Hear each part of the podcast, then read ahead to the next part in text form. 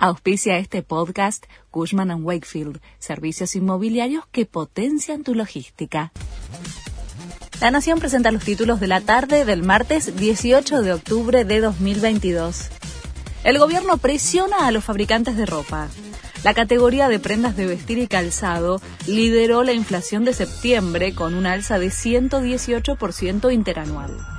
Sergio Massa advirtió al sector textil que abrirá las importaciones si no se llega a un acuerdo para contener la escalada de los precios. Juan Mansur dejará el gabinete a principios de 2023.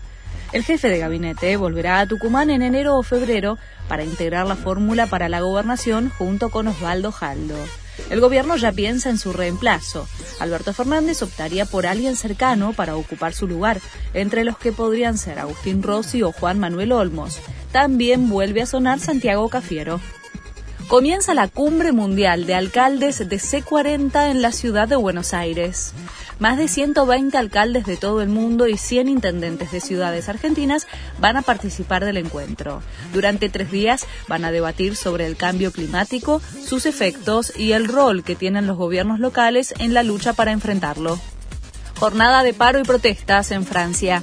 Con el transporte público paralizado y tensión en las calles, el gobierno de Emmanuel Macron atraviesa una nueva huelga nacional. Es contra la elevada inflación y por el conflicto en el sector petrolero.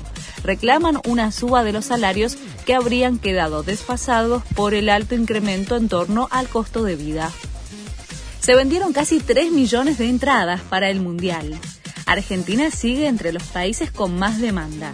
Está en la séptima posición por debajo de Qatar, Estados Unidos, Arabia Saudita, Inglaterra, México y Emiratos Árabes. El campeonato comienza el 20 de noviembre. Este fue el resumen de Noticias de la Nación.